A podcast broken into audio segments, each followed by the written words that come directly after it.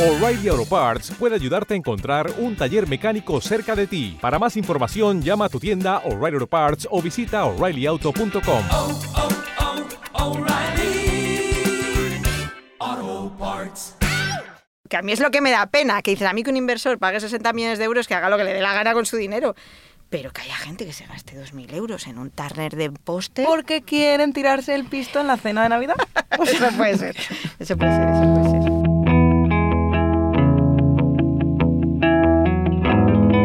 Hola, soy Marta García Ayer y vamos a hacer una pausa. Una para preguntarnos por una de las últimas tendencias en el mundo del arte. Una innovación artística y tecnológica que puede ser también una de sus últimas burbujas. O como diría nuestra invitada de hoy, de las penúltimas. Tal vez le suene el nombre NFT. Es una especie de certificado para el arte digital como una imagen que está en Internet para que todos la podamos ver y todos la podamos copiar, puede pertenecer a una sola persona. Pues para eso surgieron los NFT. Para algunos es un punto de inflexión en el mundo del arte y para otros un timo. Ahora veremos si se trata de una cosa o de la otra, o si es un poco de todo. Pero antes te voy a contar una historia. La historia de un beso. Un beso de 180 centímetros, un beso de oro y estaño. Dicen que es el beso de Apolo a la ninfa Dafne, convirtiéndose en laurel, pero es más conocido como el beso de Klimt, el cuadro que se puede ver en la Galería Belvedere de Viena. Puede verse con la suficiente paciencia para acercarse entre la multitud que le tira fotos al lienzo y se hace selfies delante.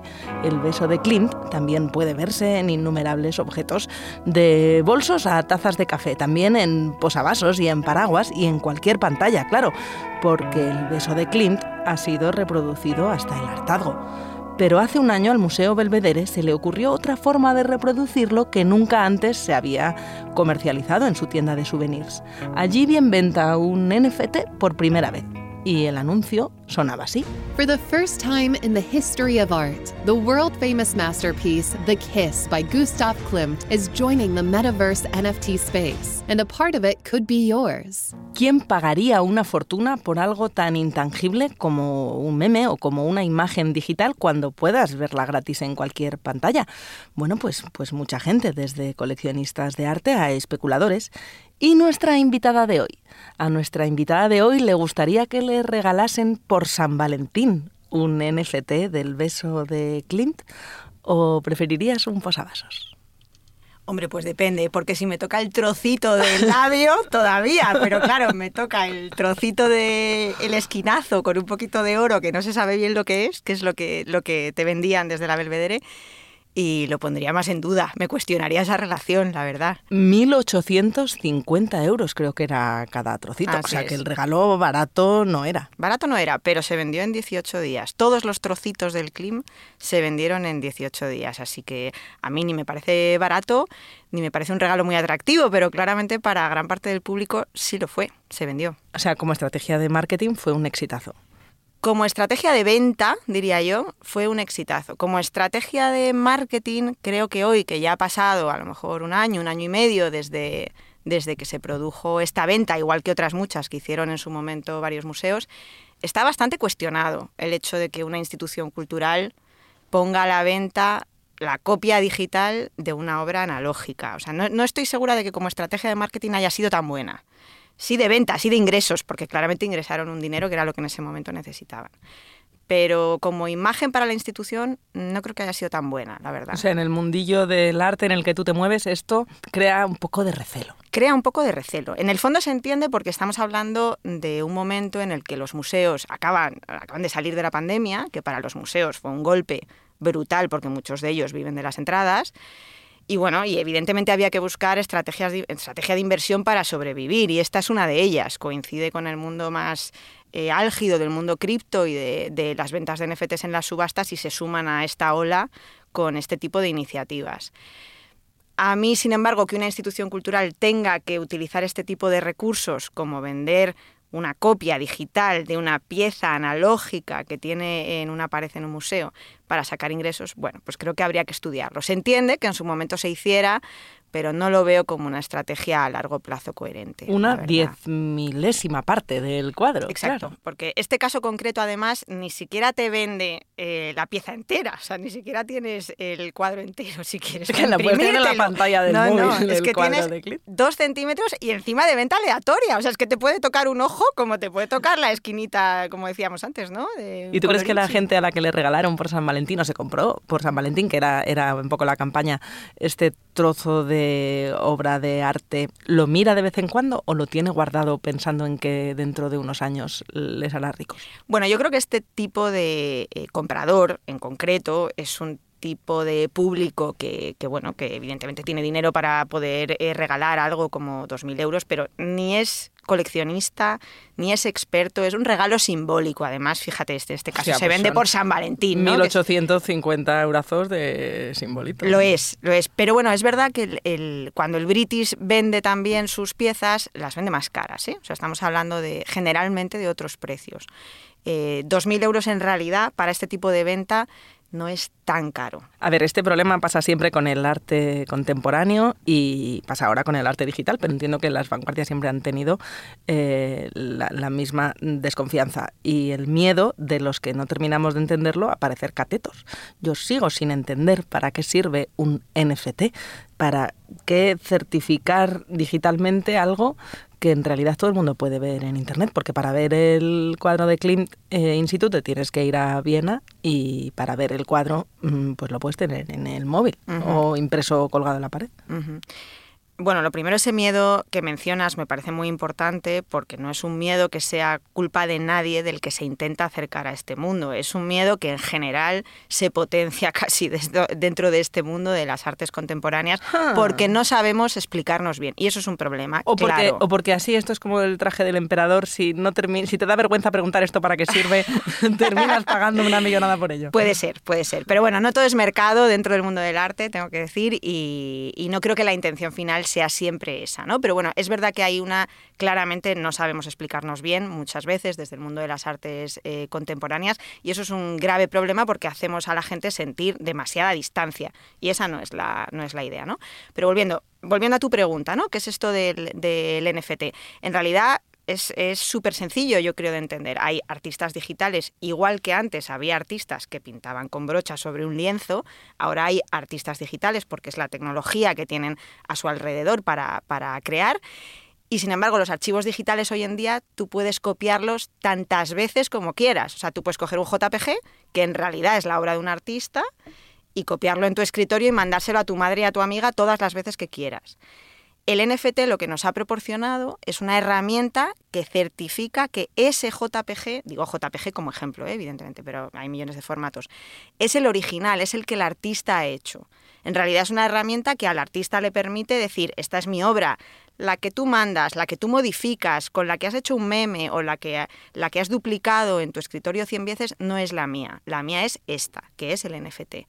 O sea que en realidad es una herramienta más que en ese sentido al artista digital le proporciona cierta seguridad. Además, tiene características técnicas que para un artista digital están muy bien. Por ejemplo, si un NFT se mm, cambia de manos, se vuelve a vender, el artista eh, cobra royalties, cosa que antes eh, era impensable. Pero ahora puedes hacer un seguimiento de la obra, de cómo se compra, cómo se vende, cómo se trata, gracias a esa tecnología que permite que el artista digital cobre un dinero por ello, cosa que antes era imposible. Susana, que no te he presentado, ya te tengo aquí como de la familia Pausa. Susana es Susana Gómez, directora de estrategia de la Fundación Banco Santander y coordinadora del máster en gestión cultural de la Universidad Carlos III de Madrid y licenciada en humanidades, como debe ser. Como debe ser.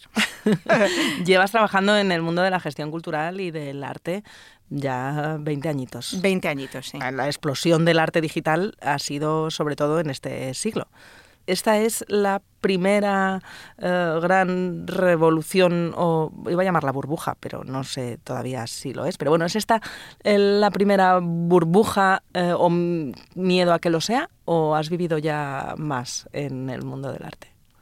Bueno, yo no me arte atrevería... digital. Sí, el- los NFTs evidentemente han sufrido, han sido una burbuja que ya ha explotado, o sea, las cifras son demoledoras. En 2021 se movían más de 200 millones de euros solo comprando y vendiendo NFTs de artes visuales y creo que el año pasado estamos en 13 millones, o sea, no sé en cuánto vamos a estar en 2023. Sí, me parece pero que uno de los últimos informes decía eso, que el 95% de los NFTs eso es. apenas tiene valor Eso es, hoy. Lo eso siento es. por el, el que le regalaron Eso es, Clint. eso es. Entonces, eh, evidentemente hay una burbuja que sucedió en 2021 y que comenzó en 2021 y que, que ya ha explotado. Pero ese es el mercado que es un sector dentro del mundo del arte que funciona con unas reglas eh, prácticamente no escritas y en el que intervienen unos pocos, muy pocos. O sea, la, la vida del arte en general no se mueve ni en esas cifras ni en el mundo de, de la subasta y esas ventas, es otra cosa, ¿no? Entonces, es verdad, ha habido una burbuja, ha estallado, pero bueno, aparte de eso, el NFT puede proporcionar también eh, cosas buenas para el mundo del arte y ese es todavía el camino que hay que desarrollar, que el artista digital sepa eh, que puede eh, acuñar su obra, enseñarle a hacerlo, que puede vender el mismo en una plataforma sin pasar por una galería. Eh, o sea, hay muchas cosas ahí que todavía hay que desarrollar bien y ver a dónde nos llevan. Lo que adulteraba esto era el deseo de los NFT como inversión, ¿no? Me parece que era un ex banquero de Goldman Sachs el que decía, escribió sobre los NFT diciendo que eran parte de un esquema Ponzi, que esto lo veía como un fraude. Entiendo que, claro, hay un muy, es muy diferente la visión que tiene alguien desde dentro del mundo del arte y que ve la utilidad para el artista, que certifique Mm. que esto es eh, original, Mm. que el que cree que por comprar de repente invertir un poquito en esto se le va a revalorizar enseguida. Es, es ese mundo, el mundo inversor o especulador, el que más se ha defraudado con esto. ¿no? O sea, en el, en el fondo es cuando estás hablando de la figura de un inversor que, igual que si hablas de un inversor que está comprando eh, en The Centerland un trozo de la calle Serrano, quiero decir que, que, bueno, que es un perfil de inversor que existe en el mundo del arte y en otros muchos eh, campos pero que no es tampoco lo único que ha sucedido dentro del mundo de la creación contemporánea y que yo creo que puede tener cierto valor si le damos un poco de sensatez y recorrido a este tema. Pero es que ha habido cosas muy locas también dentro de las performances artísticas, como Muy los locas, NFT, muy como locas. los que, claro, para que tenga más valor el certificado digital, eh, han pensado que tendría mucho más valor si desapareciera la obra original. So we are here. We're having a great event. Como un cuadro de Frida Kahlo que quemaron para que, oye, el que tuviera la copia digital lo revalorizara. También con uno de Banksy se, se hizo. And we are going to be doing an amazing show for everybody that is here and everybody that wants to Sí, join us. Efectivamente, yo creo que dentro de estos dos años ¿no? Ha sucedido de todo en relación a los NFTs. A mí una cosa interesante que me parece que ha sucedido durante este tiempo es la intervención de agentes extraños, ¿no? Por ejemplo, que, ya- Justin Bieber... extraños. que Justin Bieber se compre un NFT o no es que el que- titular, entiéndenos a los medios, el titular viene, viene dado. Está claro, Nadie está sabe claro. lo que es un NFT, pero todo el mundo sabe quién es Justin Bieber. Efectivamente, ese- eso. a eso voy, que se ha popularizado también el tema por, porque, bueno, porque hay nombres muy vistosos que han salido también eh, hablando de este asunto, ¿no? Y ha puesto en el foco, yo creo, eh, perdón porque estoy dentro de un medio, ¿no? Pero en el foco de, en el foco del periodismo también un poco esas cifras brutales y pues nombres como Paris Hilton o, o- o- o cantantes que todos conocemos, ¿no? Comprando NFTs, que siempre es una cosa como muy atractiva. Um, well, it's an NFT series that I'm doing with Superplastic and releasing on Origin Protocol. And then I made another piece by hand. It took me six months, and it's all, a collage of all of my memories with Carter, and it's called my Forever Fairy Tale. And here's the actual collage. Pero en realidad el mundo NFT eh, ha salido mucho en titulares relacionado al mundo del arte cuando viene de otro lado. O sea, no, nosotros, ca- o sea, el mundo del arte casi lo ha cogido de, no se ha enganchado de rebote, pero en realidad donde se venden más NFTs eh, no es en las subastas, es en los mundo videojuego o, o en el boom del metaverso también, ¿no? O sea, es Nike eh, o, o Nike o cualquier marca, ¿no? Grande que esté experimentando con estos, con estos temas, el que te vende para tu avatar una zapatilla con estos colores de este tamaño, Load up thousands of skins to a single pair of sneakers. Que es un NFT solo para ti, nadie más que para ti, ¿no? Y por eso pagas, porque sea nadie, para nadie más que para ti. Porque también hay eh, Tom Manta en el metaverso. Hombre, digo yo que sí. Y si no lo hay, no tardará mucho en aparecer. Sí, sí, claro, sí. Para, para que certificar la originalidad de las obras digitales. Realmente es para que nadie tenga unas igual que tú. Que ese concepto también es interesante. O sea, yo creo que ha habido un momento en la historia de Internet que, que hemos confiado mucho en el compartir contenido, ¿no? En, en- el mundo libre, en el software libre o en el nacimiento de la criptomoneda, ¿no? ¿Por qué nace? Y de repente desembocamos otra vez en el mundo propiedad único, solo mío y nada más que mío, ¿no? Potenciamos esa cosa del coleccionista de esto para mí, solo para mí.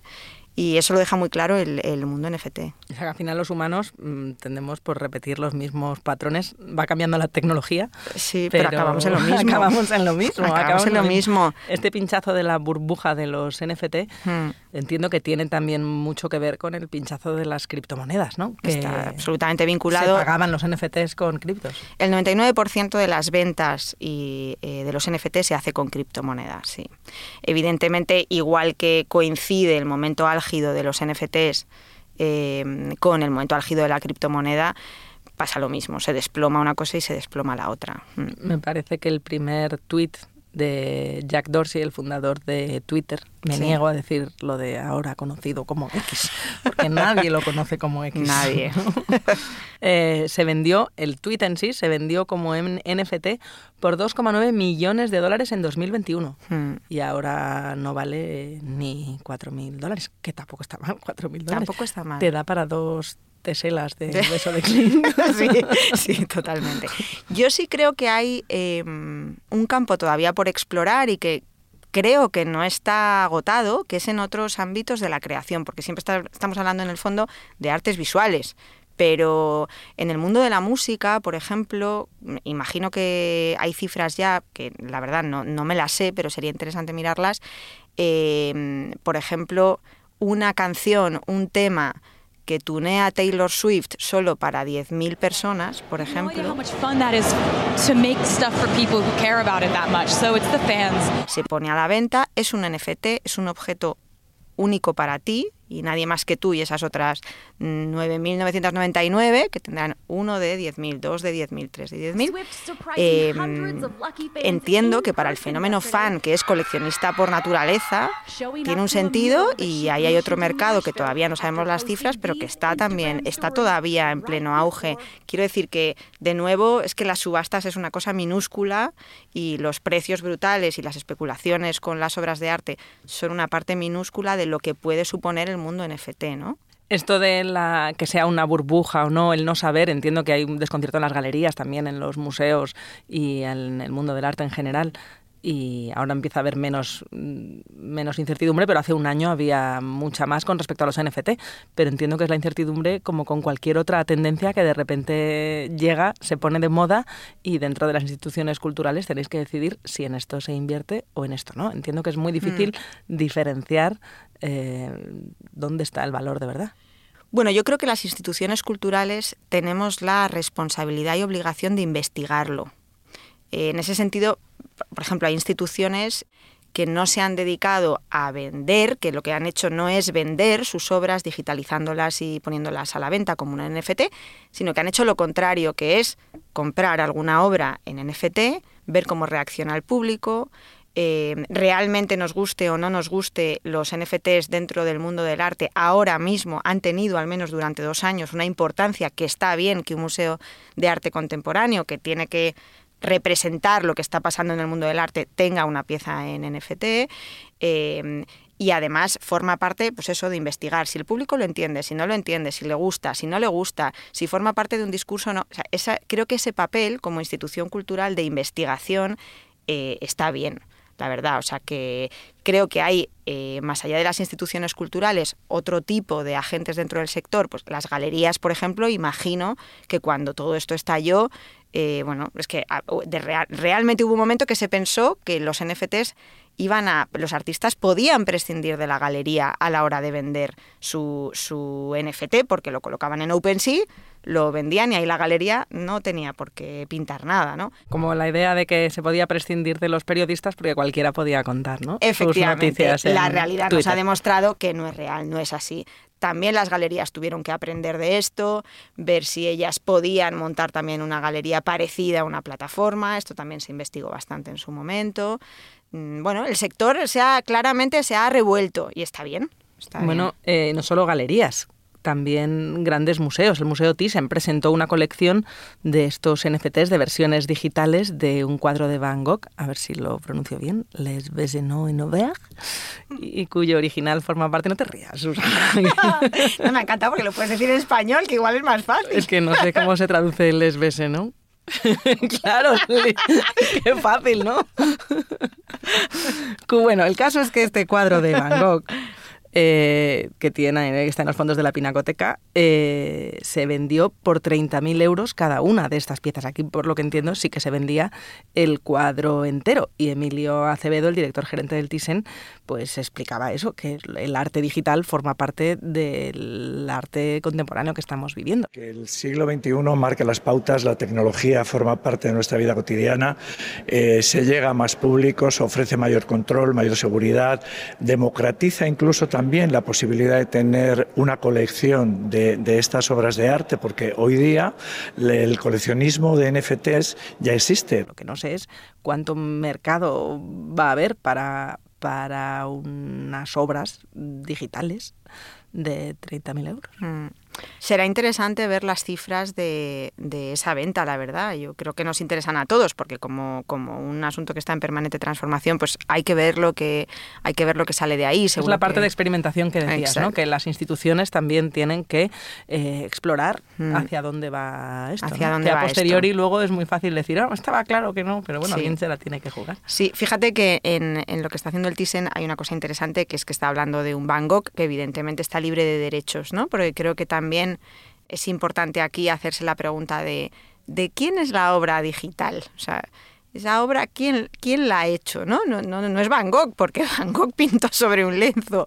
¿Quién es? Es el Thyssen, el dueño de repente de, de una obra digital y entonces la pone a la pone a la venta. Yo creo que también hay aristas legales que hay que, hay que ir solucionando, que cuando son artistas que ya están libres de derechos porque, porque murieron hace más de 70 años, no es un problema. Mm, Sí es un problema cuando son artistas que todavía tienen derechos de reproducción. Creo que, si no me equivoco, todavía no se ha solucionado el pleito contra Mango, Mango la cadena de ropa, que tiene una colección de arte potente, la ha expuesto en Metaverso, me parece que empezó en 2022, y VEGAP, que es la institución que se encarga de velar por los derechos de reproducción de obras, les, les puso una demanda. Eh, habría que investigar también en qué, en qué punto está esa demanda, ¿no? Pero, pero bueno, que al final, ¿quién es el dueño de eso? Es que es una obra, es una obra nueva. Tú de repente has montado un objeto nuevo, ¿no? O sea, y, y hay, que, hay que asegurarse de que, es de, de que es de uno y por lo tanto puede venderlo. Claro, esto es como cuando el, salvando las distancias, estoy pensando en el urinario de Duchamp. Sí. el fabricante del urinario hubiera dicho,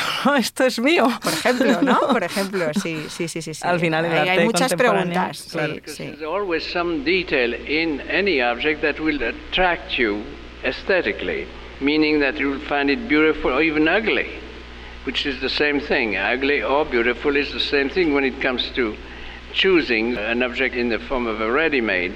Y cuando hablamos de arte digital, ¿de qué estamos hablando? Porque entiendo que cosas digitales en los museos, en el MoMA, hay expuestas eh, muchas creaciones digitales y videojuegos. Quiero decir, no sé cuántas cosas son arte digital y cuántas veces los museos se han tenido que sentar a decidir esto es arte o no es arte desde los tiempos de la fotografía. Bueno, has, metido varios temazos en el comentario. Empiezo por el principio. ¿Qué es esto del arte digital?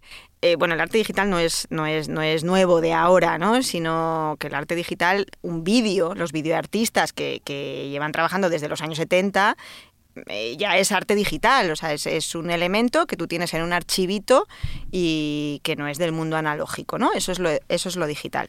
Pueden ser vídeos, puede ser, por supuesto, la fotografía, que es arte digital también. No tiene por qué ser un NFT, ¿no? Es, o sea, eh, la- las obras, los NFTs, el primero que se vende, de hecho, es una composición de, de muchísimas fotos. Eh, sobre lo que es arte o no, casi tendríamos que hacer otro podcast, porque o sea, el arte no lo define si lo vende una subasta o no, no lo define si está en un museo o no. Es, bueno, es, una, es una conversación complicada, pero no está vinculada al el arte digital. Es un tipo de arte, sin más, ¿no? Al, al nacer la tecnología, eh, nacen los artistas que quieren utilizar esa tecnología para crear, sin más. Estaba pensando en, en, Walter Benjamin y la era de la reproductibilidad técnica. Esto tiene ya más de un siglo y ya era una duda filosófica. Si se puede reproducir hasta la eh, saciedad, ¿es arte o no es arte? Y, tiene aura. No sé si los NFTs son el aura. bueno, la reproducción, el tema de la reproducción también es súper interesante porque estamos siempre hablando, cuando hablamos de NFTs, de solucionar este tema de la copia, ¿no? de que el arte digital siempre es susceptible de ser copiado todas las veces que quieras, pero es que en realidad el arte analógico también lo es. O sea, hoy en día la tecnología, las impresoras 3D, los softwares que se, han eh, fabricado infinidad de ellos solo para poder eh, reproducir una obra. Caraballos, por ejemplo, hace poco, relativamente poco, hubo una exposición que como los caraballos no se podían mover por el estado en el que estaban, eh, se construyen caraballos nuevos exactamente iguales que los originales. Es una copia analógica, pero tenemos aparatos que ya son capaces de hacerlo y es eh, imposible distinguir cuál es el original del que, lo ha hecho, del que ha hecho una máquina, ¿no? Pero para eso hay leyes, que es, digamos, la parte que a nivel digital tiene todavía que desarrollarse, que te dicen, no, si haces una copia analógica tiene que ser un poquito más pequeño que el original, ¿no? Eso te dice la ley. Eh, claro, eso te permite, mides, esta es la copia, este es el original, ¿no? Pero en el mundo analógico falta todavía que la ley se desarrolle lo suficiente también para darnos ese tipo de, de, herramientas. ¿no? Pero quiero decir, esto de la copia y de la reproducción no solo pertenece al mundo digital, sino que en el mundo analógico eh, también está, también está para mucha gente la primera noticia que tiene de los NFT es escuchándonos ahora y ya parece que es algo del pasado, que esto en el arte pasa mucho. Para cuando llega al público general, los expertos ya estáis de vuelta. ¿Crees que va a remontar? ¿Estamos en un momento de estabilización? Hmm. ¿O los NFT son un bluff y ya va a ser difícil que los, los que invierten en arte crean en ellos? Bueno, yo creo que el, NFT directamente será algo de lo que el público eh, deje de oír hablar, en el sentido de que o sea, cuando en el sector un museo compre una obra digital o a un galerista, me da igual, o de particular a particular, yo si compro, eh, que no va a ocurrir, ya te lo digo, pero si comprara una pieza digital, pediría que estuviera NFTada. Porque quiero, quiero asegurarme de que, igual que cuando compras una obra analógica, un cuadro, quieres un certificado que diga que es de que es de ese autor, ¿no? Pero sin más, o sea, esa es toda la historia importante de como los herramienta digital, ¿no? Claro, como herramienta de certificación que a, que a ti te ayuda a saber que lo que estás comprando es realmente lo que ha hecho el artista y no una copia y que nadie más puede copiarlo porque es único. En ese sentido, yo creo que tiene un recorrido estupendo, que es eh, eh, facilitar esa certificación del, del mundo digital. Lo demás. Quemar cuadros para venderlos en trocitos NFTados. esto ya. Mm. Sinceramente, creo que eso ya ha tenido su, su hype y ya está. Ya estamos en otra. Ahora estamos en inteligencia artificial, que es el siguiente hype. Esta es la siguiente burbuja, ¿no? sí, es la siguiente burbuja. Metaverso ya check. Metaverso check también, sí. Metaverso la siguiente gran burbuja para la que nos van a querer vender la burra es el arte con inteligencia artificial. Sí, bueno, creo.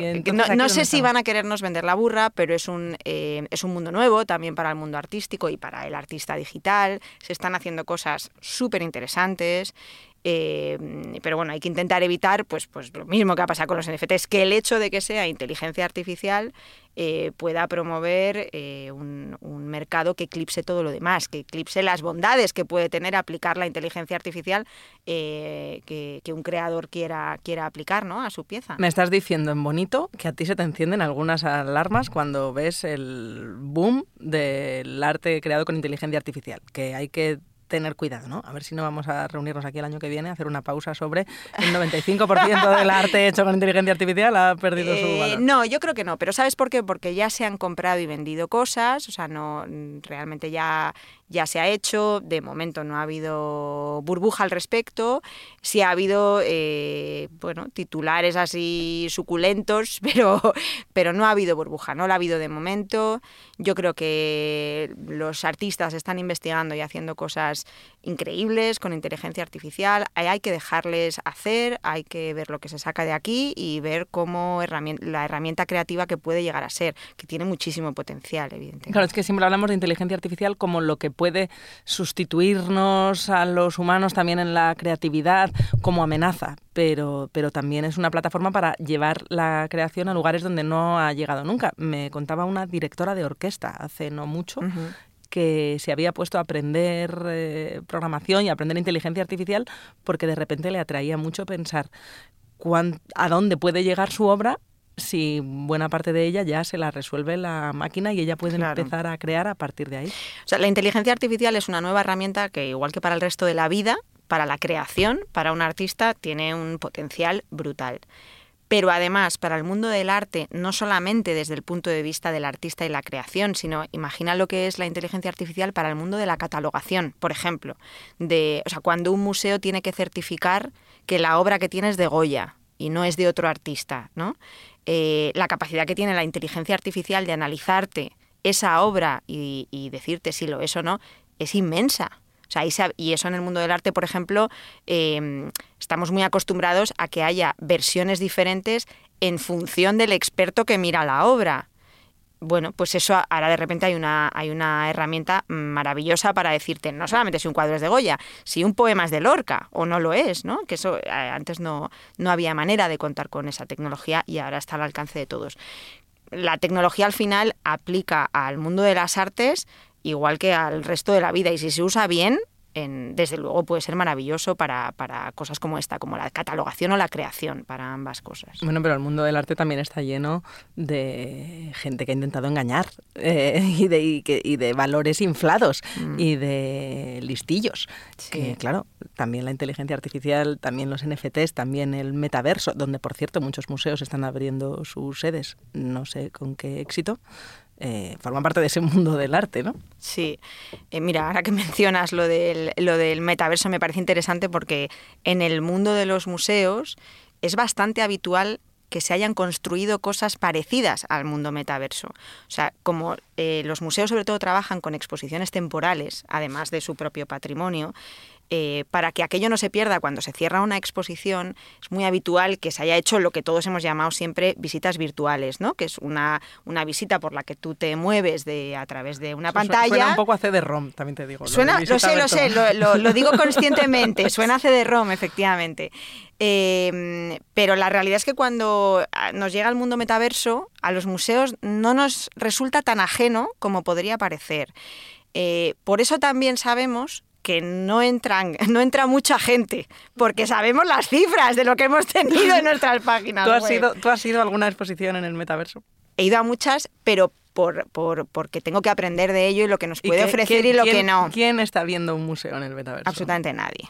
Absolutamente nadie, salvo el día en que lo, se presenta a bombo y platillo eh, la gente no va, de momento, que no estoy diciendo que no vaya nunca, de momento eh, la gente no entra en metaverso a ver una exposición. ¿Y los que entran saben, saben moverse por las salas? claro, luego el que entra ves que se está dando contra una pared eh, junto a un cuadro, ¿no? Porque al final moverse todavía es muy complicado para el mortal de, para un mortal común. Em, entonces, bueno, yo creo que, Eso sí, está dándose golpes contra la pared, pero con unas Nike estupendas no sí, sí, sí, totalmente. Em, también creo que hay que explorar muchas cosas, hay que ofrecer una experiencia diferente a la que supone entrar en una sala con cuadros, porque, porque en el fondo una cosa no es sustituible por la otra, lo que se puede crear es una experiencia cultural distinta, yo en eso siempre voy a estar a favor. Em, pero bueno, creo que ahí queda todavía mucho, mucho recorrido. Insisto, nosotros como instituciones culturales tenemos muchas cifras que evidentemente no es lo mismo, pero sabemos cuánta gente está dispuesta a entrar en un espacio virtual para ver una obra de arte. al final esa cifra de público sí la tenemos. ¿Cuánto hay de postureo y cuándo hay de tráfico Totalmente, real, totalmente. mucho postureo, Totalmente. Postureo digital.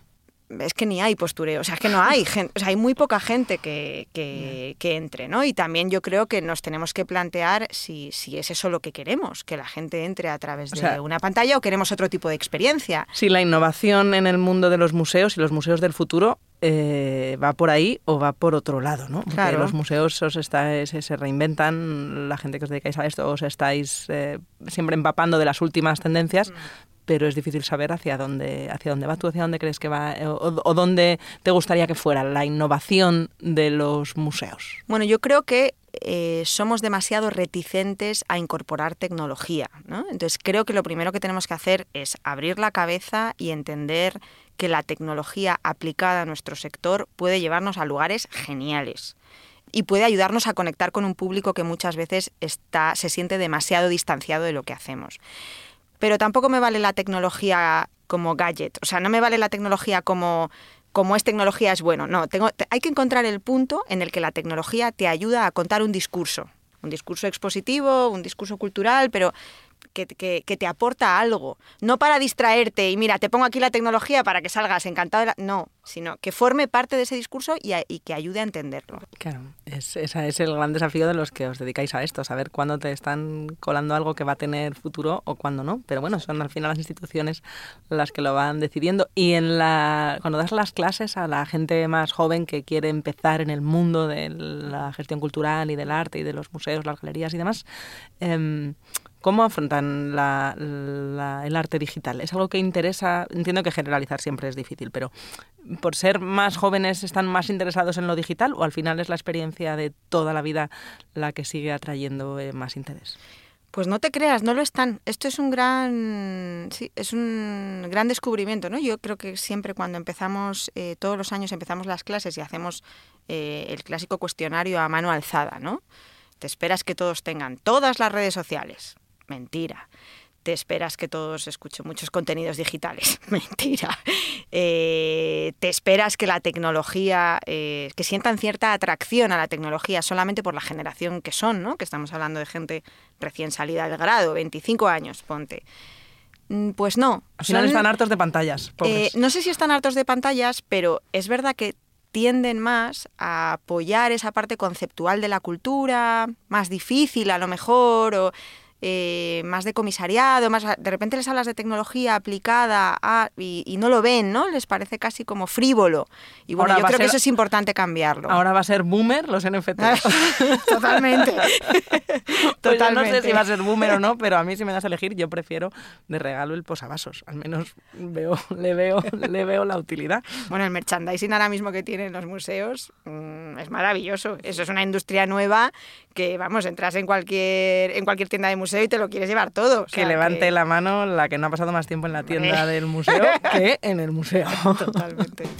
Bueno, pues me da muchas ganas escuchándote, Susana, de volver a ver alguna expo y cotillear a ver cómo es el arte digital que se está haciendo no sé si vendiendo, pero la verdad que le echaremos un vistazo. Muchísimas gracias por este rato.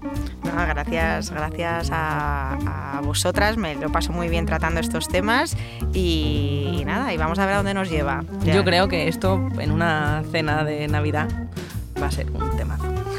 Tiene que haber alguien tentado de decir, hostia, lo de los NFTs, que me he enterado lo que lo de los NFTs. Porque para ti esto ya es un tema muy de 2022, pero en 2024 es cuando nos empezamos a enterar todos de, de lo que va a pasar. El año que viene hablaremos de la inteligencia artificial. ¿Cuánto se ha vendido? Eh, a, a dónde nos ha llevado el hype en la creación? Y, y veremos qué resultados ha dado. Oye, a lo mejor le ponen pausa que lo haga ChatGPT y nosotras nos vamos a tomar un vino. con Nos podemos ir a tomar un vino igual ahora. no hace falta esperar. Me has convencido. Vámonos.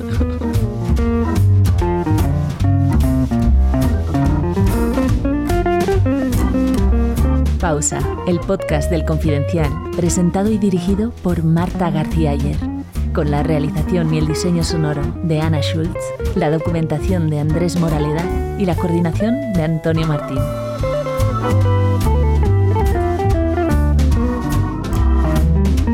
Ha encantado la imagen del, de- del espectador con las Nike. dándose, Eso es bueno, sí. dándose contra la Sí, pared, sí, intentando ser el más moderno del metaverso. Sí, sí. el más moderno del metaverso es. Habría que, habría que ir a buscarla y entrevistarla, hacerle una pausa.